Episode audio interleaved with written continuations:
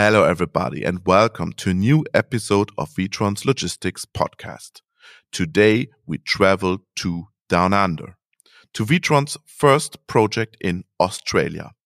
The Bavarians are building two logistics centers for the retailer Coles. 120 stacker cranes and 70 kilometers of conveyor systems are planned. I talk to Matt Swindells, the CEO of Coles, about the supply chain, German engineering, and the future of the retail market in Australia. Enjoy listening.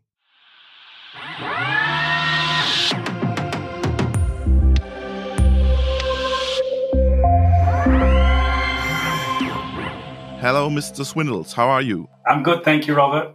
Before we discuss your logistics strategy and projects, would you please briefly introduce yourself to the listeners? Sure. So I, I am the Chief Operating Officer for Coles. And Coles is a supermarket retailer within all of Australia. So we operate in all of the different states with about 850 supermarket stores. They're full line offers, both fresh and ambient goods. And we've been in business for over 100 years. It's, it's one of the oldest businesses within Australia, it was founded by a gentleman called G.J. Coles back in the last century. And we're now embarking on our strategy to win in the second century of Coles. So now you are investing in two new logistics centers or distribution centers. Would you please describe the logistics structure of Coles? Sure. So we have approximately 20 distribution centres located around Australia. Some of them are ambient and deliver packaged groceries to our stores from suppliers, and some of them are chilled and multi chamber, both frozen and uh, dairy and fresh produce. We have got a split network in ambient. So there are two large distribution centres, one in New South Wales in Sydney and one in Victoria, Melbourne and they supply the slower ambient goods both across the eastern seaboard and up north into Queensland. So the network is slightly split, and then we have the fast ambient goods in every state. Uh, we also operate a number of our own trailers in partnership with third party carriers, and we try and integrate that transport into backhaul operations to optimize that supply chain network. But clearly, in, in supermarket retail, responsiveness and the pace at which you can maintain availability and freshness has to be traded off against cost and efficiency, and that's an ongoing battle. So, what we range and where we range it and how we flow goods is constantly being reviewed. And, and at a point in time, we have to turn to advances in technology more bolder than iterative transformation, more step out, which is how we've ended up looking at automation of our core operation. That's then led to this partnership with Witron. So, what is the purpose for the new logistics or distribution centers in Sydney and Brisbane? I think there are a couple of important points. The first is our current network will run out of capacity. So, there is a need to expand the network as our business grows. Um, the second one is that the efficiencies that you can gain from normal processes and continuous improvement are really starting to diminish. And we are a low margin operation, and it's important that we can continue to become more efficient. And so we have to rethink that operation rather than improve it, which leads you to automation. And then the third one, importantly, is the safety metric. You know, we we have team members that will pick anywhere up to 11 tons of product a day. It's still a manual process, and we really take safety seriously. And we want to provide a work environment through automation that is a safer one. I think the end result, importantly in the network itself, by making this change in Brisbane and in Sydney, is that that slow, fast network I talked about before can be unlocked, and all of the SKUs using automation can be located within the state, and therefore it improves your availability because it improves your responsiveness and reduces your lead time. Mm-hmm. So we think of Witron automation as twice the volume on half the footprint, with about two thirds of, of less cost in terms of labour. But then there's obviously other benefits around the ability to have store friendly deliveries for efficiencies in store, the safety that I've already mentioned, and obviously you've got then a, a much bigger centralized operation that you can start doing a different type of continuous improvement by enhancing software and the automation itself rather than people and process. So it's the combination of a network evolution and a digital strategy, I think. Let's talk a little bit about channels. What channels do you, distribute? Is it also an online channel? Is it a store channel or is it a click and collect channel? Which channels do you provide? That's a great question. And particularly on the back of COVID, as consumers have switched to more online shopping and both click and collect and, and home delivery, we have an, an online business that's been around for 20 years. We've been in online for quite some time and it's growing to become you know six seven percent of the overall mix which may sound a low number but when the volumes are high it's actually substantial business in its own right. And consumers are wanting more flexibility they're wanting more convenience. And so we really do think about our customers as omni-channel rather than online versus bricks. People will shop both and they'll choose when they do so. So we have to be able to fulfill omni-channel through our business Witron is a core part of that supermarket logistics and will then be integrated into other automation as we start to roll out that integrated network. And, and in our stores, we have team members that will pick for click and collect and for drive through. So it used to be a very traditional supplier to DC, DC to shop model. And that, that evolved to include backhaul. And we thought back then that that was quite clever to have a loop that had transport suppliers, DCs, and shops. But now it's much, much more of a network rather than a loop, mm-hmm. where you do have to think about store, click and collect, home delivery, uh, customer fulfillment centers, dark stores, and manual DCs, and then all the way up to the, the pinnacle of the spectrum, which is the Witron big distribution centers. So it takes a bit of engineering to work that through. So you mentioned six or seven percent. Do you earn money with online, or is it a service to your customer? You can be profitable. It is a slightly different model. I mean, our prices are the same, and we need to be competitive with the home delivery fees.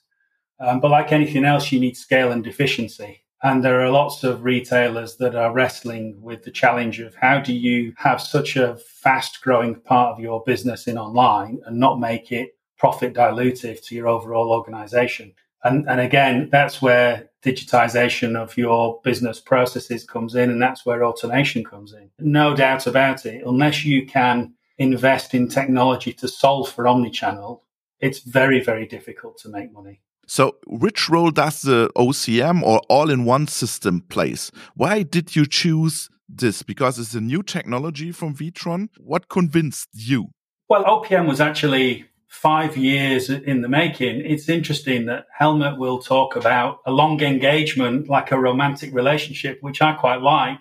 And we talked a lot about what was the right solution and importantly the right timing for Coles. But all of the way through it, uh, what really impressed us was the fact that Witron have got the most installations globally in automation, an incredible reputation for not only providing the right solution, but also having something that is not foolproof, but certainly extremely reliable. And importantly, all of the global clients have gone back for repeat business. So when we're looking to automate, of course, we're looking at the metrics mm-hmm. as you would do the analysis to say what's the volume requirement and what does the solution deliver. Mm-hmm. And the business case for the throughput and the cost for Witron is what it is. But over the top of that, really, is the reputation, the culture, and the recommendations from their other global clients. So, did you talk to to other clients? Did you ever have seen the OPM working? Absolutely. We went round. Um, certainly, I did two tours of global retailers, varying from Kroger to S Group in in Helsinki through Mercadona in Barcelona. And what was really impressive was not only the installations and the way in which they operated, but the relationships between the Witron team and the retailer on site. And at times it's very hard to work out who's Witron and who's the retailer. They are that joined up within the operation. And again, it just reinforces that stability and confidence in the culture and the organization. When you're making an investment of this order of magnitude, it is really important that you've got the right cultural fit and that you're partnering with people who really want to make this a success on both counts. So I've, I've built some great relationships, certainly within Kroger. Uh, over the last probably 10 years now. And invariably, everybody is extremely positive about Witron, and it's a core part of their operation and part of giving them the efficiencies that they look for. And that's what we were very compelled by. So in Europe, we have a lot of machine builder, a lot of competitors of Witron who are also doing great machines and uh, have great processes. So the culture is important for you to work together on this project. Absolutely. And we had nothing more than a gentleman's agreement for probably four years. Mm -hmm. With Helmut and Herr Winkler. Mm -hmm. And at no point did I think that that was not going to come to, to fruition because these are people of their word and that is really important. And I think we, we're quite like minded in that approach. You know, there's a commonality there culturally between the two organizations. And we know that when you do large projects of this scale, there'll be bumps in the road and things won't always go according to plan and there'll need to be support on both sides. And, and that's the other reason why this cultural alignment is so important. So they are 15,000 kilometers away from Australia. They are coming to Australia now. They have to establish a new company in Australia. Are you afraid a little bit about the situation because Witron is new in Australia? Not really. Um, Witron has operated internationally, globally for a number of years and knows how to do that. Probably the only watch out for Australia versus other territories is the time difference. You know, that's that's easily managed with split shifts. We've been very impressed with the leadership that they've sent over so far, and similarly been very impressed with the contractors that have come over to work on the installation. So everything that Witron has said, in my experience, has happened. They do what they say they're going to do, and they do it according to a very high quality standard.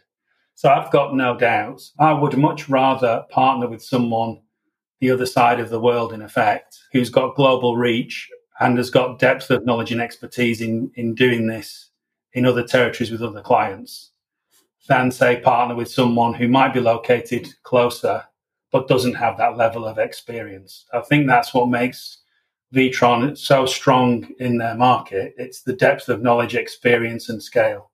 I want to come back to the COVID situation and the online shopping. Um,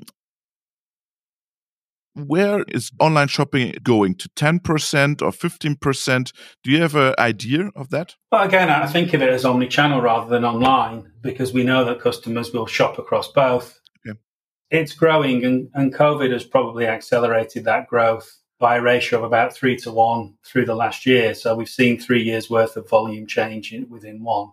And it's not just the online shop, it's everything from the apps that people want to use, the merger of not just commerce, but content, providing people inspiration and information as well as product and price. Digitizing the retail offer, which is what we're seeing, is providing all sorts of opportunity to engage with customers differently. So I think this will be an ongoing evolution and it'll be interesting to see how it evolves over time. Of course, the trick is you have to make sure that your physical operations can keep up with your digital ambition. As much as you might want to engage with the consumer you have to then be able to deliver on that promise. And that comes through what we call the perfect order. And that's providing someone with exactly what they wanted, and particularly in fresh foods within the life of the product expectations and quality, and delivered to the, the time window that they've requested. So, again, it's a higher standard of service where you have to then think a lot deeper about how you drive efficiency to make that stack up. But it's growing. Um, it's slowed down post COVID for obvious reasons but the rubber band has not snapped back all of the way. It's mm-hmm. it's reached a new level and is continuing to grow. It's the fastest growing part of our business. Australia is an island, has hardly any infections. But how long can the country isolate itself from COVID? Well, 3:15 p.m. tonight, we we just turned off access from India, so we've stopped flights from India for a few weeks and our hotel quarantine system has been under pressure and has had a lot of media attention. And there's lots of people with different views around what's the right balance of having international borders open and keeping the country safe. I think we've been incredibly lucky in Australia. Some of the actions that were taken early on on more severe restrictions of lockdown have, have in the end proved to be uh, the right strategy. What we now need to do is get on with the vaccine rollout. We're probably a little bit behind a number of other countries. And then once the vaccine rollout has completed, not just in Australia, but in, other countries globally, we can see what the new normal is. But I think people are still working through you know what that actually looks like. Is it also possible to get vaccine in cold stores or in shops? Because in USA you can get your vaccine in a shop. Is it possible in Australia to think about that? We could, and we've worked very closely with the government all the way through this crisis to provide support on a number of levels, both for keeping food supplies going, but also supporting people through repurposing our deliveries. So we turned our online business off last March, April to make sure that we had the capacity to serve the vulnerable. So there's been lots that's already been done with the government, and we'd be happy to help in any way. And we continue those conversations. Their strategy has been to distribute through the local GPs and doctors, and they continue to do that. But I guess we will see how it goes. More recently, they've opened up larger scale hubs and are really trying to encourage the, the general public to go out and get vaccinated. So at the moment, we've not been asked to provide support directly. I thought maybe it's the same structure as in, in USA or nearly the same because in USA, I remember when I was in USA, I got my flu shot in a grocery store. Uh, so yeah, and I, I, have some friends in USA who are also getting their their COVID uh, shot in a grocery store. So that's for us in Europe, it's very a, uh, a surprising situation because I think there are pharmacies in the grocery stores, and so it's no problem there. That's right. And over here, the pharmacy industry is regulated and separated. So we don't have pharmacies in our supermarkets, and that, that would be one of the barriers to setting something up. Okay. Not that it would be impossible. As COVID has shown, you can do lots of things if uh, if you have the will and the need. Yeah, absolutely. Thank you very much, and greetings to Australia. Thank you, Robert. Appreciate your time.